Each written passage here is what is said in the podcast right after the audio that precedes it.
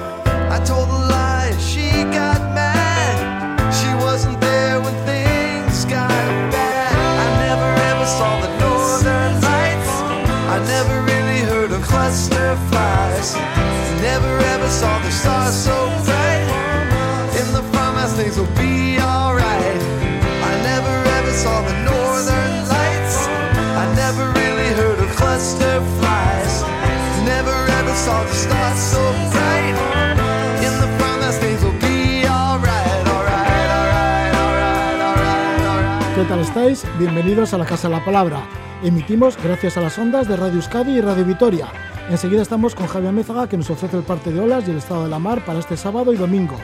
En el espacio La Aventura de Leer estaremos con Iñaki Uranga. Él es capitán de la Marina Mercante, librero, nos selecciona títulos de literatura náutica. Se van a cumplir 30 años de la disolución de la Unión Soviética. Con este motivo, la escritora asturiana Sara Gutiérrez publica El último verano de la URSS. Es un libro en el que narra una travesía en tren por algunas exrepúblicas. Le acompaña una amiga de Samarcanda que le hace entender más la realidad que vivía la Unión Soviética poco antes que se desintegrara. Así que Sara tiene una experiencia bien bonita antes de que desapareciera la Unión Soviética, recorriendo en tren pues muchos de los lugares que luego, bueno, pues dejaron de ser eso, dejaron de ser la URSS. Además estaremos con Jacinto Román Sancho, él es doctor en biología, estuvo 28 días en la selva del Congo rastreando gorilas guiado por pigmeos. Estuvieron aislados del mundo en la profundidad de la jungla y Jacinto Román Sancho nos lo contará. Pero ahora estamos con Javier Mézaga que nos da el parte de olas.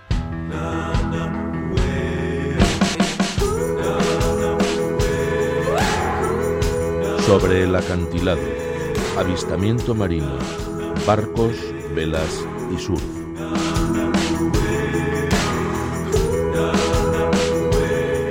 Un fuerte saludo a Javier Mézaga que desde la revista 360 Surf nos ofrece el pronóstico de olas para el sábado y domingo. Javi, bienvenido. Gabón, buenas noches. Gabón Rojo, buenas noches.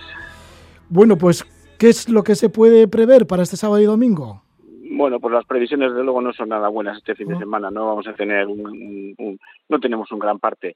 El sábado tendremos olas muy pequeñas por la mañana, de alrededor de menos de medio metro, o sea que prácticamente no se va a poder surfear. Las condiciones a primera hora serán más o menos buenas porque va a soplar el viento del sur, pero al, al mediodía, bueno, a las primeras horas de la tarde, hacia las 2, las 3 de la tarde, ya rolará al noroeste, entrará mal viento y pues el poco oleaje que va a haber pues ya se va a revolver, así que eh, no, pues no va a haber no a condiciones a la tarde. Y el domingo sí que sube el mar y sube bastante, entre de metro y medio hasta casi los dos metros, pero va a estar soplando un viento del noroeste con, con rachas bastante bastante fuertes, lo que va a hacer que, que, bueno, pues que vamos a tener un tiempo de, de temporal. Además parece que va a llegar bastante lluvia y, y, y el mar el mar muy muy revuelto. El agua la seguimos teniendo a 13 grados. Este, este año parece que está le está costando mucho coger ir cogiendo temperatura, está bastante fría todavía.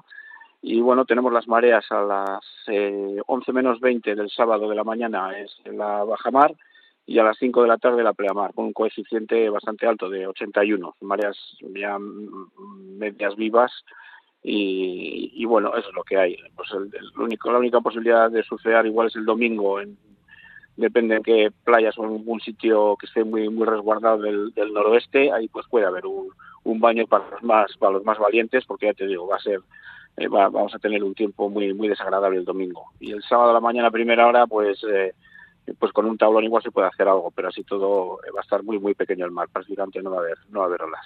Bueno, pues Eso eso, es lo que tenemos. eso es lo que tenemos. Muchas gracias por esta información, Javier Mézaga. Un fuerte Muy abrazo. bien, buen fin de semana. Hasta luego. Hasta Agur. luego, Agur.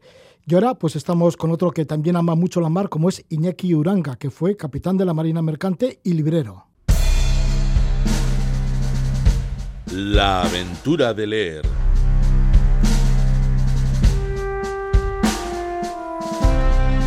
En la Casa de la Palabra, los libreros se convierten en exploradores.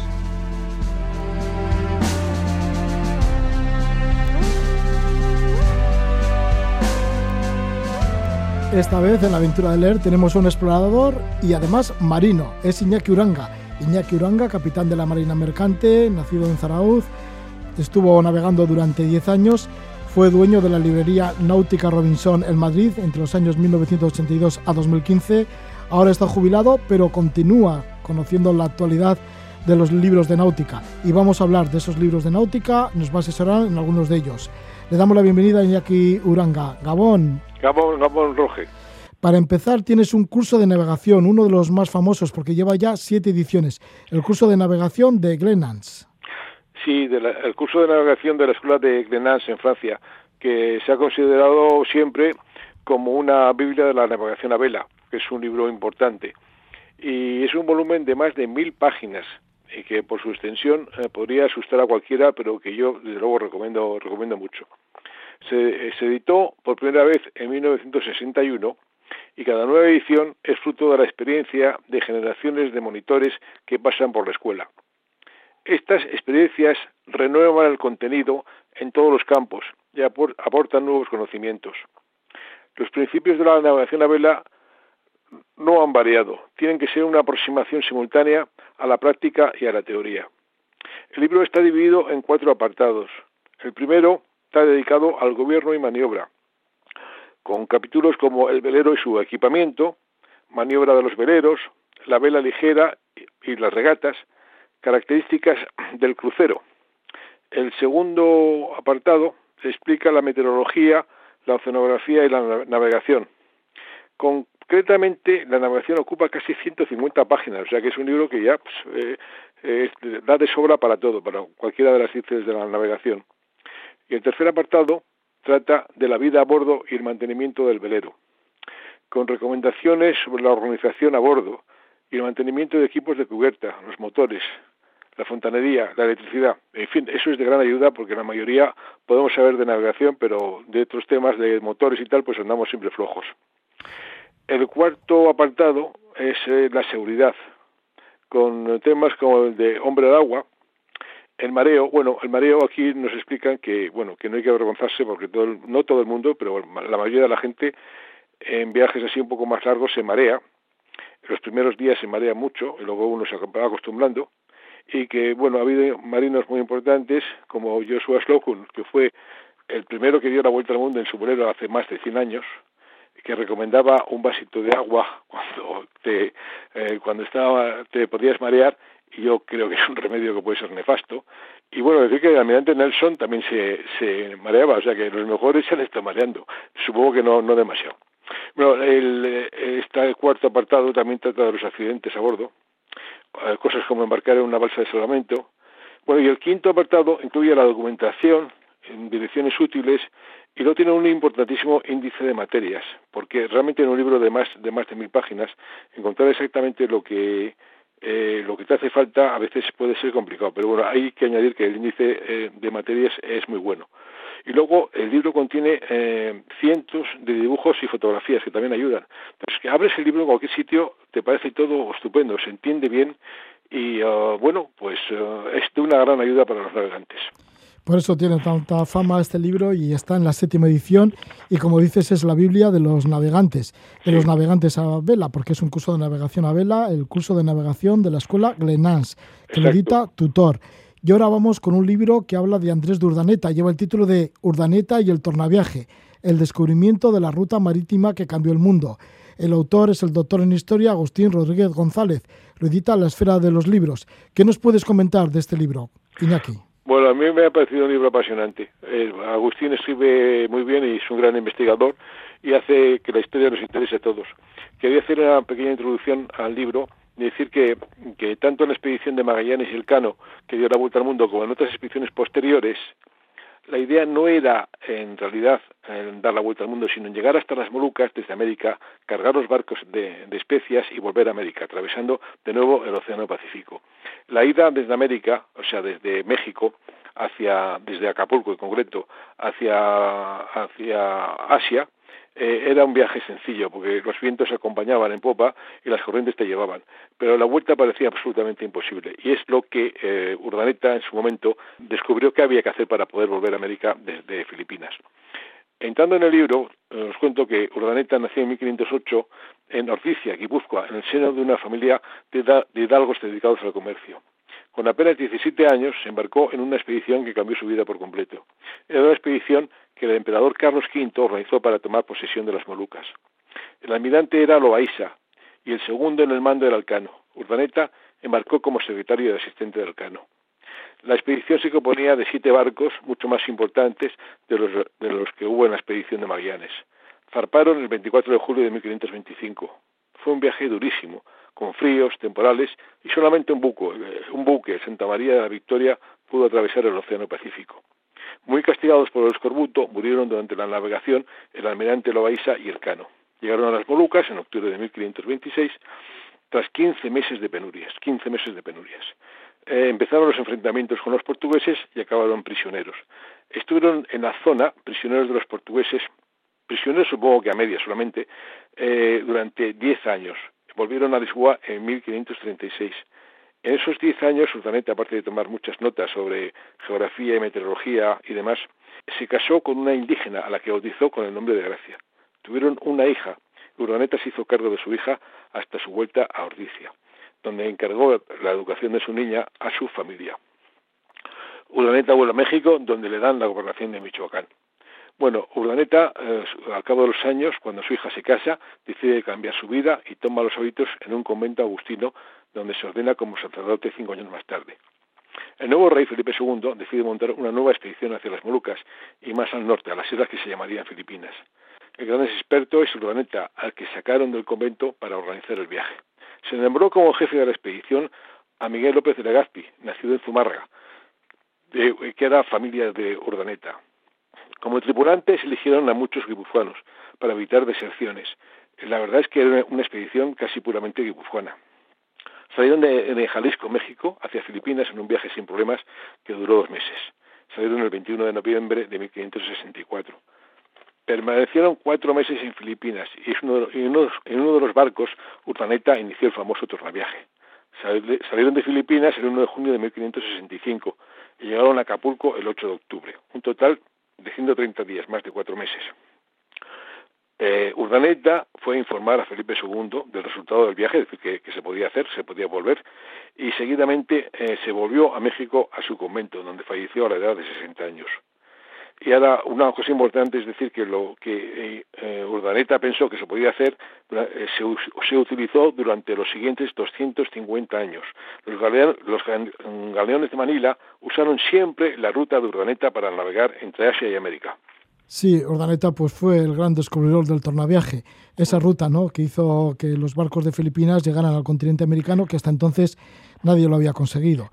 Nadie lo había conseguido. Fue Urdaneta el que inició este, este es que descubrió el tornaviaje, se utilizó luego durante cientos de años. Sí, bueno, pues aquí queda plasmado en este libro Urdaneta y el tornaviaje, el descubrimiento de la ruta marítima que cambió el mundo de Agustín Rodríguez González libro que nos ha recomendado Iñaki Uranga, Iñaki Uranga que es experto en, libros de náutica porque ha llevado muchísimos años con la librería náutica Robinson en Madrid y aparte que es capitán de la Marina Mercante y estuvo 10 años navegando.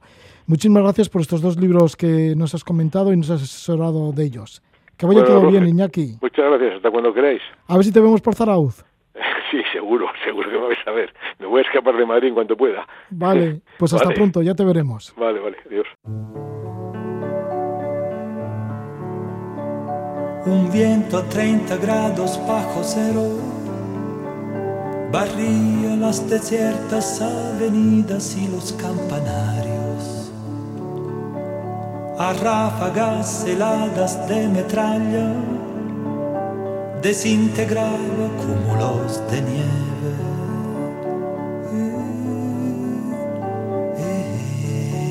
y los fuegos de la Guardia Roja encendidos para echar a lobos y viejas con rosario.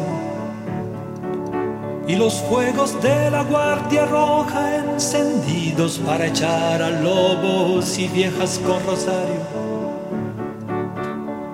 Sentados en las gradas de la iglesia, Esperábamos tras la misa que saliesen las mujeres. Mirábamos con expresión ausente la gracia incomparable de Nijinsky.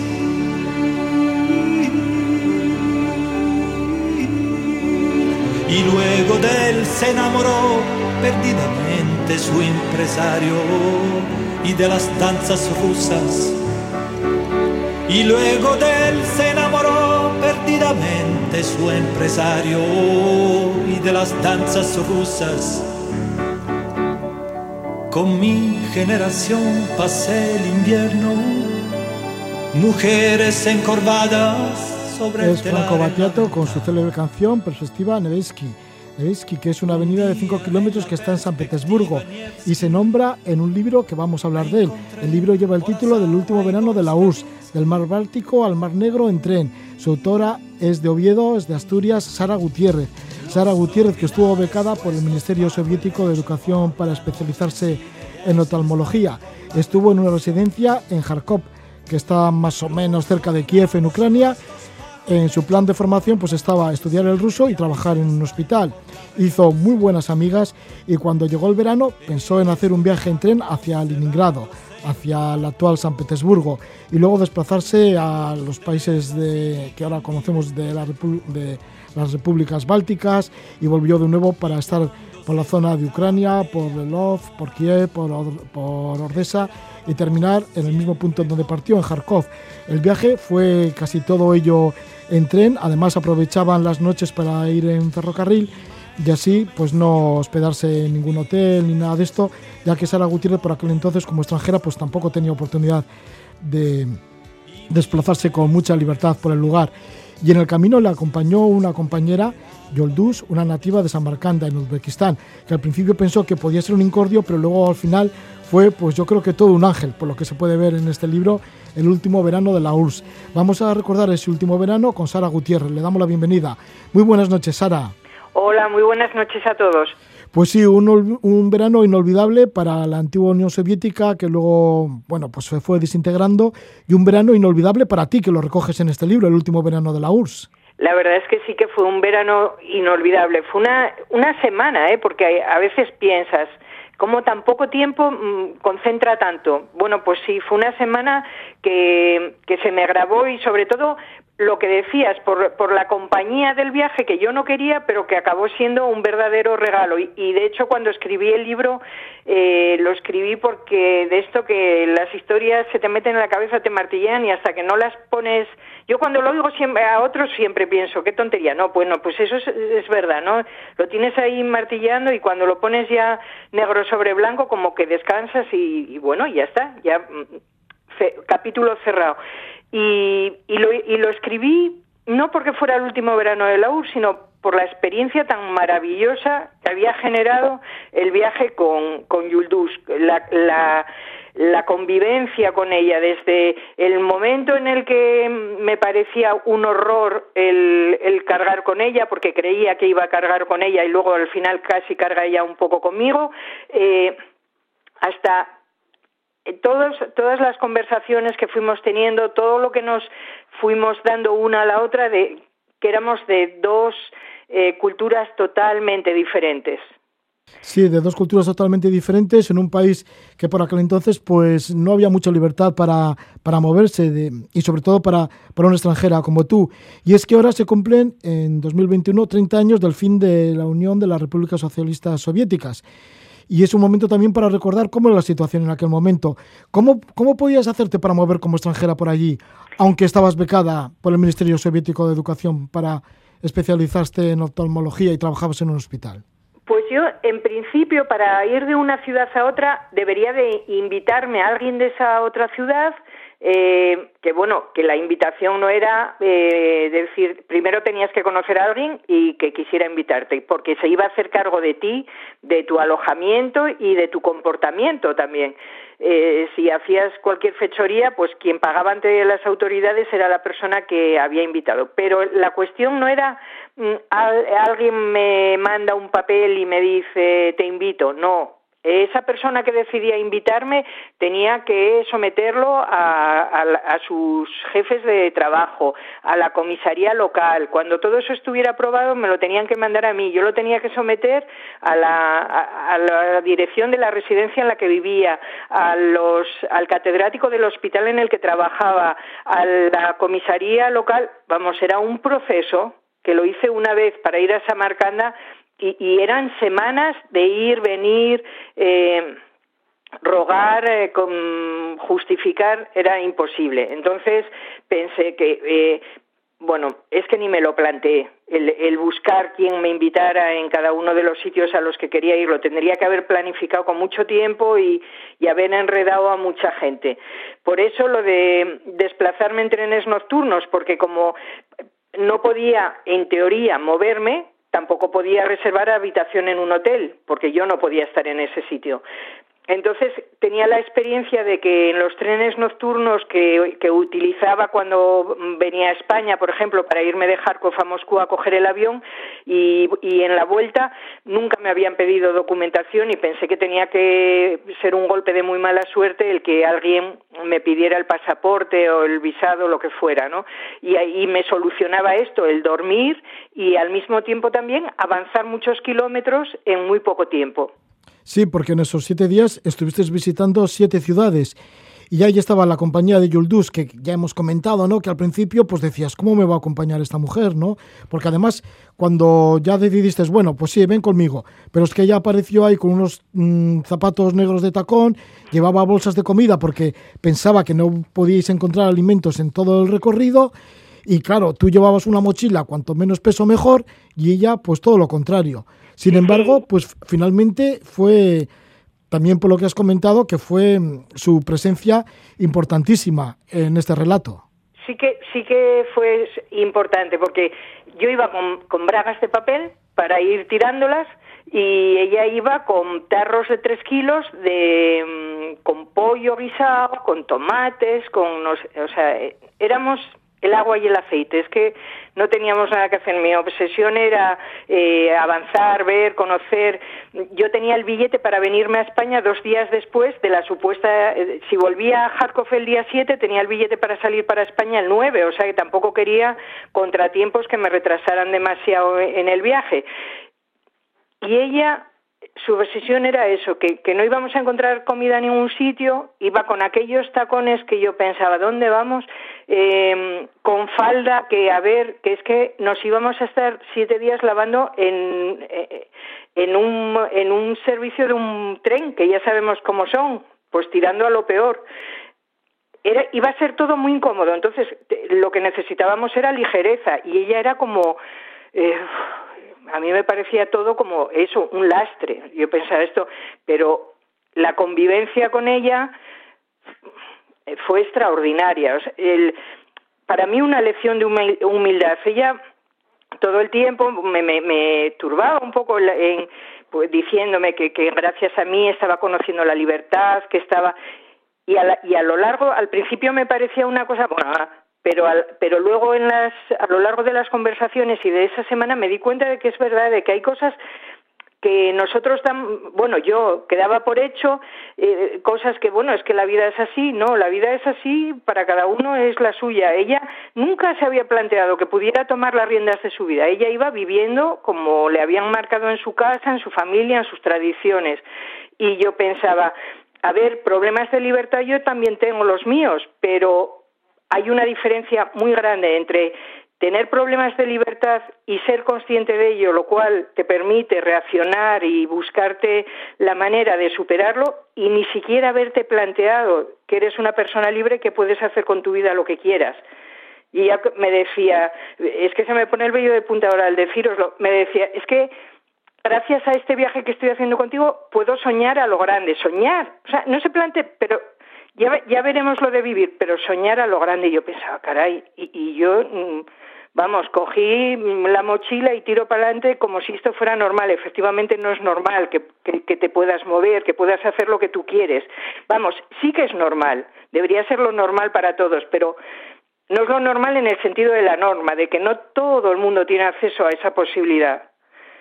Sí, porque ella te contaba cosas así como íntimas, ¿no? Lo de los novios, amoríos, casamientos, que ella debía casarse con un uzbeco, que, que no podía casarse con ninguna otra persona, ¿no? Ella estaba divorciada, lo cual ya era un problema terrible, porque, porque, bueno, me decía, por ejemplo, no, es que mi madre y mi hermana no esperan nunca el autobús conmigo, en la misma marquesina. ¿Y eso? No, es que, claro, estoy divorciada. soy una vergüenza para la familia tengo que mm, eh, tenía tengo que casarme tenía un pretendiente muy buenísima gente pero era de otra república entonces no valía. No no porque yo tengo que casarme con alguien de los nuestros porque yo, tengo que devolver la confianza a mi familia que, que se olviden de que soy divorciada quitarles esa vergüenza que les puse encima y volver a ser eh, o sea qué dices pero por favor. Luego tenía un una propuesta de, y era de, un compañero que había tenido uzbeco, con lo cual ya para ella eso ya le daba puntos, pero que ella sería su segunda mujer. Y yo le decía, pero ¿tú quieres eso? No, pero bueno, es una solución. Él es uzbeco, si tenemos hijos, pues los eh, me ayudará con ellos, me vendrá a visitar, pero vivirá con su primera mujer. Entonces son conceptos que, que a mí me, descolocaban. Decía, pero a ver, te casarás o, o, no te casarás, pero con alguien a quien quieras. No, bueno, eso, de, eso del amor son cosas como de lujo, ¿no? Y, te, Hace, te hace plantearte muchas cosas, ¿no? Cosas, cosas eso, que tú, que tú das por hecho y hay muchísima gente que en principio es es como, como tú, digamos, ¿no? Porque es de, tu profesión, de tu edad, de tu... y está viviendo una vida completamente diferente. Sí, esa vida que descubriste allí en el año 1991, el último año de la Unión Soviética, y recordando ese verano, antes de que se desintegrara la Unión Soviética. Y también, bueno, pues hubo momentos emocionantísimos, ¿no? Como cuando llegasteis a Tallinn eh, capital de la República Socialista Soviética de Estonia por aquel entonces, y llegasteis a la colina de Trompea y a sus pies, deslizándose colina abajo, estaba el azul intenso del mar, y entonces Yoldus, como es de Uzbekistán, de Samarcanda, no conocía el mar y te abrazó, que vamos, que, que tenía, vamos, impresionante, ¿no? Como si el mar lo hubiera inventado yo, lo hubiera creado yo la noche antes para ponérselo allí, ¿no? Parecía, me recordaba un poco las mañanas de Reyes, de, de, esta ilusión de... Y, y, al mismo tiempo me, me, ponía un poco nerviosa porque pensaba, a ver, que es que yo no tengo nada, que, que yo no hice nada, no tengo ningún mérito en que tú estés viendo el mar, pero Claro, para ella el, mérito era que, que, gracias a que yo estaba haciendo ese viaje y que ella iba conmigo, ella había llegado y había visto el mar. Entonces, era una cadena que me colocaba a mí ahí en primer puesto sin haber hecho ni nada, porque en realidad no quería que viniera conmigo y en esos momentos todavía estaba en ese punto. Pero, pero sí era una persona que manifestaba tanto y tan de una manera tan expansiva todas las emociones, toda todo lo que sentía, todo lo que disfrutaba, todo lo que descubría que que bueno, que contagiaba, sí, y yo creo que a mí también me cambió un poco esa forma, a veces que, yo pensaba, en el fondo, eh, tengo mucha libertad, mucho movimiento, conozco muchas cosas, pero soy una complejada, porque eh, me lo guardo así todo mucho para mí, o me tengo miedo a manifestar porque dirán o porque no dirán, o y ya no, o sea, ella mm, disfrutaba, disfrutaba, eh, tenía miedo, tenía miedo, pero te lo hacía ver, te lo hacía notar y, y y, eso era lo que ella sentía como libertad, lo que no podía hacer normalmente en, su vida cotidiana. ¿Qué se respiraba en el ambiente? Porque estábamos hablando de la situación política que estaba cambiando bastante deprisa, ¿no? Y el desmembramiento de la Unión Soviética, que ya era inminente. Porque estamos hablando del verano de 1991 y la desintegración de la Unión Soviética fue en diciembre de ese mismo año. Pues se respiraba que mientras nosotras íbamos con esta aventura nuestra, en Riga había barricadas que, que eran, recuerdo un poco de las revueltas de enero, pero que en realidad estaban allí esperando para volver a ser utilizadas. Eh, en Kiev nos vimos envueltas en una eh, manifestación independentista que a, los pocos eh, meses eh, efectivamente mm, culminó con la eh, todas aquellas revueltas con la independencia de Ucrania en, en Vilna nos costó bastante trabajo conseguir un billete de tren porque realmente parecía que todo el mundo estaba intentando salir de, las repúblicas, porque, por ejemplo, en las repúblicas bálticas había mucha gente rusa, ucraniana, bueno, en todas había gente de todas las repúblicas, pero los rusos, que eran los que en principio habían sido los dominantes, ¿no? pues querían salirse de allí porque pensaban, por, por lo que nos decía, hablo por lo que nos decía alguna de la gente con la que hablamos, ¿no? Que tenían miedo a que si se independizaban eh, se lo hicieran pasar mal por entonces que se diera la vuelta un poco la tortilla, ¿no? Entonces había una, un ambiente realmente de, de agitación alrededor, que a nosotras, bueno, pues como íbamos ahí a lo nuestro, a ir avanzando y a ir viendo, nos rozaba poco, nos rozó en eso, sobre todo en lo de no encontrar billete ahí en, en Vilna, pero en lo demás eh, lo veíamos un poco folclórico, sinceramente, no, no íbamos con una preocupación política. No fuiste con esa preocupación política, pero sí con esa sensación de, de recobrar la libertad, de vivir un mundo en libertad. Eso sí. Eso es, sí, porque esas son algunas de las conclusiones que se pueden sacar de este libro, ¿no? El último verano de la URSS, de, de tu experiencia y la de tu compañera de Uzbekistán, de Samarcanda, Yulduz. Eso sí, yo creo que, que las dos, así en el pensando o sin pensar, simplemente sintiendo lo que fue, eh, creo que las dos sacamos algo muy importante. Ella, eso que me decía de soñar a lo grande, de saber que, bueno, que uno mm, va a tener limitaciones por, por, el entorno, por lo que sea, pero que puede eh, luchar por su libertad y por, por, por vivir su vida como crea que debe vivirla. Y yo que eso creo que lo tenía ya bastante asumido, eh, me di cuenta que los prejuicios, que tantos prejuicios eh, somos capaces de construirnos, yo misma me había construido los míos respecto a ella para, eh, pues eso, me parecía que podía ser esto, lo otro, los prejuicios, lejos de protegernos, nos hacen perder muchísimas cosas buenas. Entonces, Sí, sí, creo que fue una lección importante de, vida y de eso, de búsqueda de libertad y de una vida mejor. Bueno, pues ahí está una vida mejor, soñar a lo grande, por la libertad. Algunas de las conclusiones de este libro, El último verano de la URSS, del Mar Báltico al Mar Negro en tren. La autora es Sara Gutiérrez con nosotros, ilustraciones muy bonitas de Pedro Arjona, eludita Reino de Cordelia. Muchísimas gracias, Sara Gutiérrez, por estar con nosotros. Muchísimas gracias a vosotros, un placer.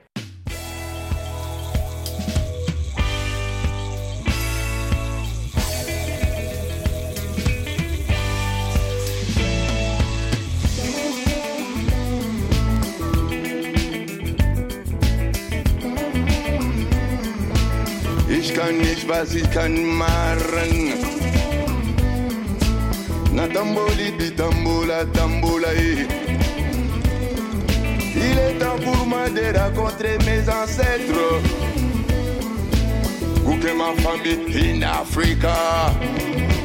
In Africa. In Africa. Bind me up. Bind home. Nakuzunga. Nakuzunga.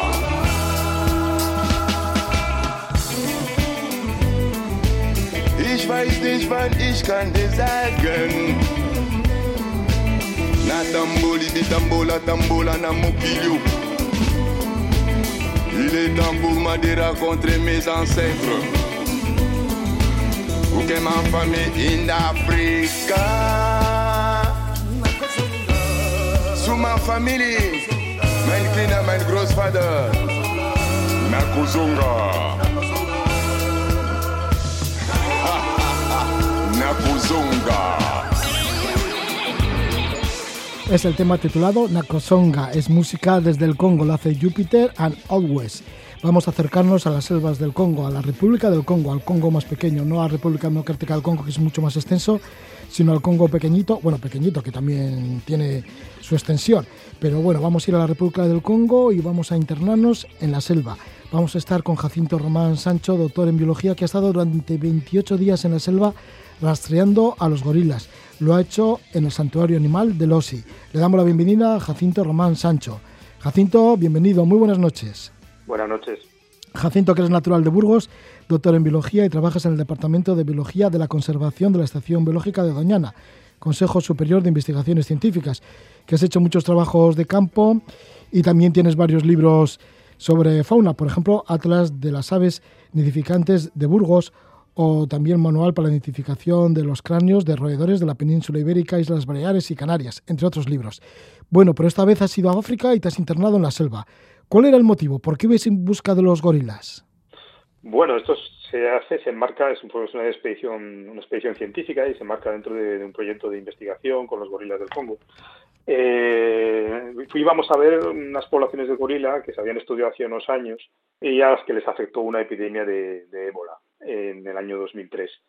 En unas poblaciones que se conocían antes de, ese año ya más, bastante bien, los animales que había, la densidad que había, y en el año 2003 entra esa epidemia de ébola, mata a un montón de la población. Se estima que el 95% de la población de gorilas murió por esa epidemia de ébola, que también afectó a la población local de la, de la zona. Cerca de 200 personas murieron por el entorno. Y luego, después de la epidemia de ébola, se muestreó, se hicieron unos muestreos y se vio los, los gorilas que quedaban. Y la idea era repetir, eso unos 15 años después, eh, cómo estaba la población esa de gorilas en el tránsito de eso de 15 años, que más o menos puede ser una generación de gorilas. El lobo entonces actúa no solo en los seres humanos, sino también en el resto de primates. En primates y también en, otra serie de fauna, eh, mata también la fauna. Pero sí, primates y eh, gorilas y chimpancés mueren en, masa cuando entra una epidemia de ébola. Y entonces se estimaba que podía haber muerto como el 95% de los gorilas en esta zona de República del Congo. Sí, sí. Sí, sí, se estimó que en toda el área que afectó esta epidemia de ébola pudieron morir cerca del, orden, bueno, la gente que lo estudió en aquel momento, del orden de unos 5.000 gorilas. Así que llegasteis a Brazzaville, a la capital de la República del Congo, y de allí a la región de Cubet, que es en donde os tenéis que internar en la selva. ¿Cómo os hacéis a la selva? Porque no será nada fácil estar metido en la selva, y además tantos días como estuvisteis. Bueno, yo es verdad mi primer contacto con la selva, o sea que, bueno, de momento llegar, llegar solo al a un campamento que a, entrar en la selva nos costó tres días, o sea, 15 horas fue de coche desde Brazzaville hasta, hasta el sitio, atravesando ríos en canoas porque las carreteras no llegaban, bueno, solamente para llegar a la zona de empezar a entrar a la selva, por así decirlo, ¿no? Luego, eh, la entrada a la selva, pues eh, la elegimos desde, bueno, primero dormimos en un campamento de estos de, turismo, de, observación de gorilas, que, de, ecoturismo, que estaba la, más o menos donde, donde íbamos a entrar, y ya entramos desde allí, que son dos días andando hasta el sitio donde empezábamos a hacer los muestreos. ¿no? Allí pues tuvimos que, contratar población, población local para hacer de porteadores, para ayudarnos a meter todo el equipo y sobre todo las provisiones y toda la logística que llevábamos. Y ya estuve, establecimos el campamento en lo que era, en lo que era Losi, que era un antiguo, muy un antiguo poblado abandonado eh, y comido por la selva. Y, y, desde allí empezamos a hacer los trabajos. Al final, pues eso fueron esos 28 días dentro de la selva que, en fin, de, a, saco, ¿no? Para los que no habíamos estado en, la selva nunca, pues imagínate, el, aprendimos de selva de golpe, ¿no? Vuestra expedición estaba compuesta por cuatro científicos. Allí estaba también Alberto Fernández Gil, de la Estación Biológica de Doñana, compañero tuyo. También estaba Domingo Rodríguez, catedrático de la Universidad de Barcelona. Y también de esta universidad es Alex Barroso. Sí. Y entre los cuatro, pues bueno, ya estabais a punto de entrar en la selva ¿Cómo os hacíais? ¿Con qué compañía? Porque claro, tenía que ir alguien por delante, yo que sé, a machetazo limpio, abriendo la selva y también guiándoos hacia los gorilas. Sí, sí, sí. Mira, en el sitio donde fuimos Losi, eh, en tiempos de la ocupación francesa, fue un antiguo poblado de, la gente que luego lo sacaron, sacaron a todos los nativos a una carretera, con lo cual la selva, por así decirlo, la, la, la vaciaron de poblados. Y luego en ese sitio eh, se inició un primer intento de desarrollo de, ecoturismo con gorilas. Pero eh, el proyecto se les cortó con la entrada de, la epidemia de ébola, evidentemente. Si no había gorilas no se podía seguir desarrollando aquello, con lo cual toda aquella zona se abandonó. y en los últimos 15 años pues prácticamente nadie había vuelto a ir por allí o al menos no no de paso, sino a, estar no había ido nadie nunca en los últimos 15 años. Y 15 años en la selva es mucho. Eh, 15 años en la selva, evidentemente, aquello se cierra, se invade de vegetación y es imposible. De hecho, nuestro trabajo y los equipos de trabajo éramos dos de los que habíamos ido desde aquí, desde dos de los, españoles, y nos juntábamos con un, rastreador y dos macheteros que eran los que nos iban, iban abriendo camino para andar. Para hacerte una idea, cuando abríamos camino, nuestra velocidad de avance por la selva era de un kilómetro, tardamos hacerlo entre una y cuatro horas. Y, cuando ya estaba el camino abierto, hacíamos unos dos, dos kilómetros y medio por hora. O sea que la, diferencia es brutal, pero cuando íbamos al sitio a mostrear, como teníamos que abrir el camino de cero, tardábamos de entre una y cuatro horas en llegar a eh, cada kilómetro que nos aproximábamos al sitio. O sea, ah. era un trabajo tremendamente tedioso. Ya, y agotador. ¿Cómo fue el primer día? ¿Cómo fue ese encuentro con la selva? Bueno, el primer día el, yo lo recuerdo, bueno, yo llevo más de 30 años andando por el campo, trabajos de campo, y yo lo recuerdo, si no el peor de los peores días o de los más duros que he tenido yo en mi vida de naturalista de campo, ¿no? de biólogo de campo.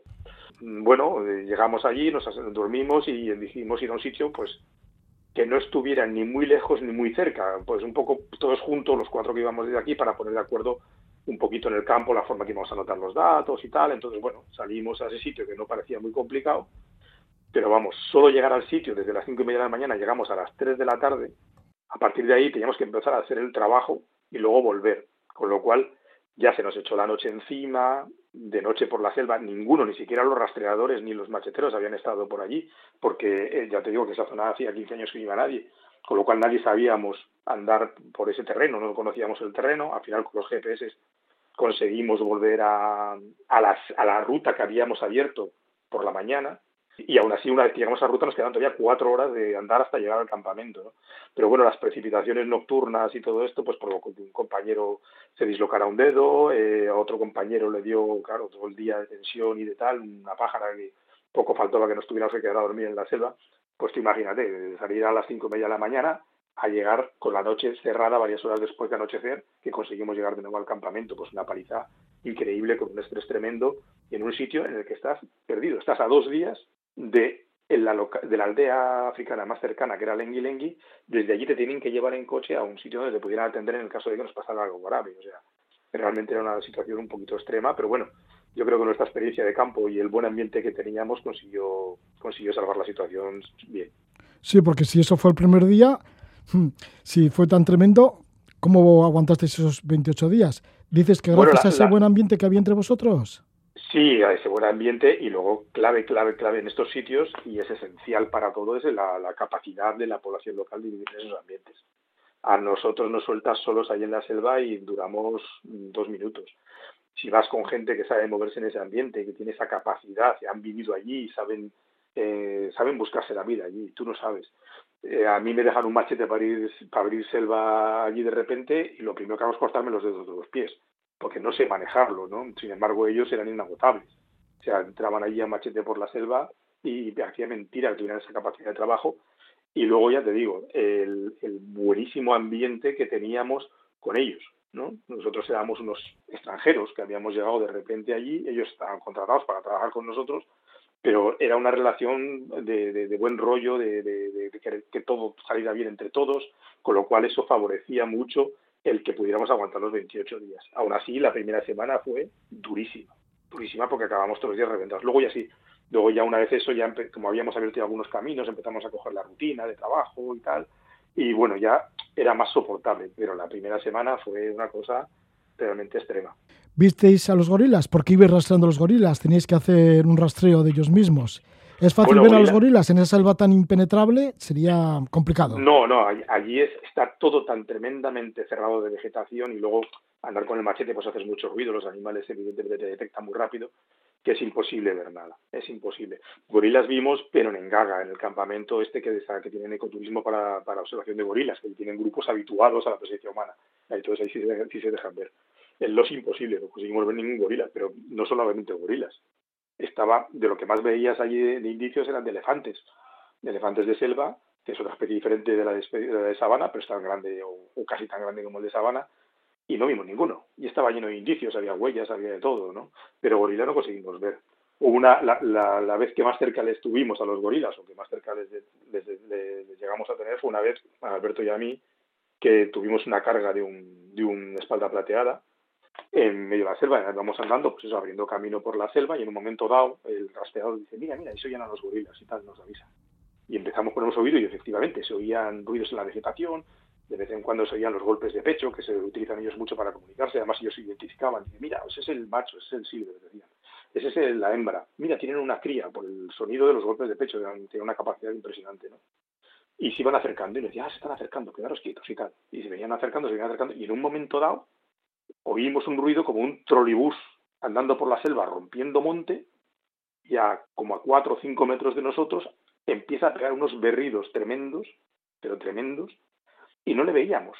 O sea, era imposible verle entre la vegetación, lo teníamos al lado, lo oíamos brutalmente y le olíamos porque apestan los gorilas. Y le olíamos perfectamente porque se le olía muy bien lo mal que huele, pero no fuimos capaces de verle. Seguramente que estabais con la boca abierta, ¿no? O con los pelos de punta. Estábamos con. te diría otra cosa, pero vamos, realmente impresiona que te venga un bicho, ya que nosotros llevamos de campo toda la vida, y un bicho de esos entrando así a saco y en, rompiendo monte de esa forma que nos vino, es una cosa que, que es única, ¿no? No te vuelve a pasar y realmente es inolvidable. Sí. El gorila será el rey de la selva, porque ese sí que no necesita ni machete ni nada, por lo que dices, ¿no? Que es como un autobús, un trolebús. Sí, sí, ellos andan por allí tranquilamente. Además, tienden a estar en las zonas más, más densas de vegetación, donde más denso es. Con lo cual, eso nos dificultaba el trabajo a nosotros, que teníamos que entrar en lo más espeso. Pero claro, ellos viven felices allí. Ellos comen esa vegetación que les cierran, lo que están comiendo, comen frutos de los árboles, suben, bajan y tal. Ellos están felices, están en su casa. De hecho, ya te digo que era una de las zonas una de las más altas densidades de gorilas es porque el hábitat es bueno para ellos. Después de 28 días en la selva, ¿qué conclusiones habéis sacado del trabajo científico que habéis realizado allá sobre el censo de los gorilas, de este rastreo que habéis hecho de los gorilas? Bueno, eh, em, los datos todavía no están analizados, todavía no, se han elaborado la información. La impresión es que la población más o menos se ha mantenido, no parece que haya ido a, menos, pero ya te digo, son impresiones a falta de datos definitivos. Sí parece que puede haber algunos individuos más, aunque no mm, las familias parece que son las mismas porque los gorilas viven en familias. Entonces parece que las familias son las mismas, aunque parece que hay más individuos en las familias, algún individuo más. ¿no? Es lo que te decía antes, ten en cuenta que los gorilas son casi como nosotros, son animales de vida longeva, una vida parecida, un poco menos que los humanos, y claro, el tiempo de generación de ellos pues, es parecido al nuestro, ¿no? Necesita pasar 15, 20 años para que un gorila empiece a reproducirse, para que para que empiece a, a generar, y es lo que ha pasado desde la epidemia del ébola. No ha dado tiempo a que haya muchas más crías, no ha dado tiempo a que se incorporen más reproductores a la población. Es decir, faltan más años hasta que la población se recupere del todo. Sí, porque ya has dicho que murieron como el 95% se estima en el año 2003 por la enfermedad del ébola de estos gorilas de llanura que habéis estado investigando y rastreando en lo que es el santuario animal del OSI. Pero luego sí, sí que visteis gorilas, ¿no? Pero fuera ya del santuario. Sí, sí, los gorilas los vimos, ya te digo, en este sitio de ecoturismo que se llama Engaga, que está cercano, que es un campamento, que fue el que construyeron después de que tuvieran que abandonarlo sí por el ébola, porque allí no llegó el ébola. Entonces allí sí tiene una población muy buena de gorilas, allí los gorilas se ven, vamos, eh, se, se, ven si vas con ellos, evidentemente, ellos tienen sus rastreadores, sus, su gente que te lleva y te acompaña para, para ir, vamos, los turistas van pagan una estancia en África para ver gorilas y tú vas a verlos. Nosotros nos llevaron, éramos investigadores que tienen alojamientos para investigadores, alojamientos para turistas. Nosotros estábamos en los alojamientos de investigadores y, bueno, tuvieron la deferencia de, de, ya que íbamos a pasarnos tantos días allí, al menos que no nos viniéramos para España sin haber visto ningún gorila, ¿no? Y así que nos llevaron a ver un grupo de, gorilas por la mañana, justo antes de entrar a la selva. O sea, los vimos el primer día y ya no volvimos a ver más gorilas. Jacinto, ¿y cómo es la conservación de los gorilas? ¿Cómo debería ser la conservación de los gorilas? tendríamos que tener todos conciencia de los primates, de nuestros primos hermanos, diríamos, ¿no? Claro, claro, no, hombre, la clave de la conservación de los gorilas, al igual que la de la mayor parte de las especies, pasa por la conservación de su hábitat. Ellos tienen también otros eh, problemas añadidos, como se puede ser la caza furtiva y eh, otros, pero si tú mantienes selva, selva virgen mm, en grandes extensiones, mm, es difícil que no puedas tener toda la fauna que está metida en la selva controlando eso sí, protegiendo que no haya caza furtiva o otros problemas. Pero si tú dejas tranquilos en su sitio a, los animales, van a poder, van a, vamos a poder seguir teniendo gorilas. Evidentemente, si se sigue gozando selvas y entran a matar a los, a los gorilas, la cosa está regular. Bueno, pues que no se cacen a los gorilas, que no haya caza furtiva y que no les ataque la enfermedad del ébola a estos gorilas. Sí, bueno, el ébola es, una, es parte de la dinámica de la selva, seguramente. ¿eh? O sea que, que bueno, es una desgracia que haya pasado allí, pero de, eso se aprende también, ¿no? El ébola no sale de la nada, el ébola debía estar en la selva ya. Pasa que nosotros conocemos el ébola cuando salta a humanos. Hmm. Es cuando nos damos cuenta de que existe, ¿no? Sí, que ya han convivido los gorilas con el ébola. Hmm. Y ya lo conocen antes de que lo conociéramos los humanos. Pues seguramente sí, será una enfermedad que lleve toda la vida por la selva. Muchas gracias, Jacinto Román Sancho, por habernos contado, por habernos dado ese testimonio de 28 días en la selva rastreando gorilas en una expedición científica que has compartido con otros tres compañeros en la República del Congo, en el santuario animal de Losi, en donde están esos gorilas de llanura. Jacinto Román Sancho, que es originario de Burgos, doctor en biología y trabaja en el Departamento de Biología de Conservación de la Estación Biológica de Doñana. Nos habla ahora desde Sevilla. Que vaya todo bien, Jacinto. Hasta una próxima. Venga, hasta una próxima. Salimos de las selvas del Congo, a donde nos ha llevado Jacinto Román Sancho, ya para despedirnos. Y lo hacemos con la música de un cantante de Dakar, de Senegal, como es Carlo D. El tema es Naniol, de su disco Musikir. Que vaya bien la noche, que disfrutéis. Buen amanecer.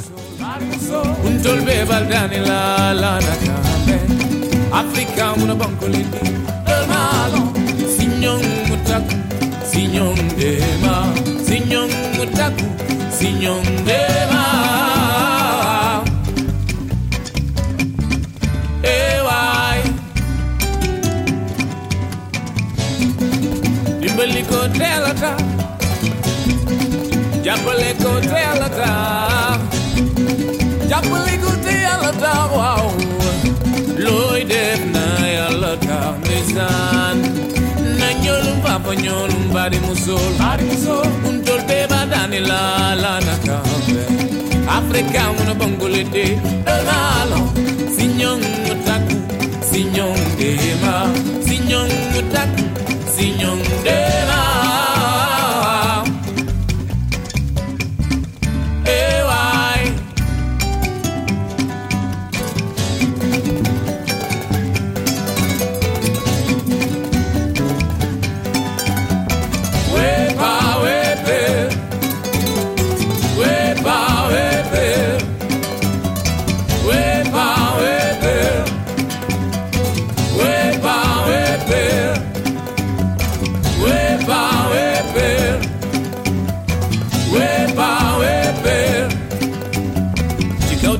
Tegal leen tegginu ñenn ñi ñi ñàkk tax ñuy xaadi ñi salte biir ak biiti boutique sax sunu ko amoon jaay ci seen bopp def nanu ko. Ñii suñu sañoon dekkil jaayum jàmm ñi góor yàlla yi yàqu soxnay soxla yee leen sànq segam tànk ci pax jaan ci suuf yàgg yàgg daañu mës a tase kon jàmm ci kaw suuf yàlla ku nekk yàgg yàgg jàkkaarloo ñu bëgg baax tey dëkkee lu bon say kilifa ñoo la tooñ bon moo fi sax di law lu ñu jiwoon démb la tey doog a ñëw. Lu mu fi wax tey waxoon nanu ko xanaa bamtuwaat ndax yaram ndaw c'est le Sénégal qui gagne dans l'Afrique qui bagne waaye shibidi bi daanum daanum shibidi daare shibidi bi daanum daanum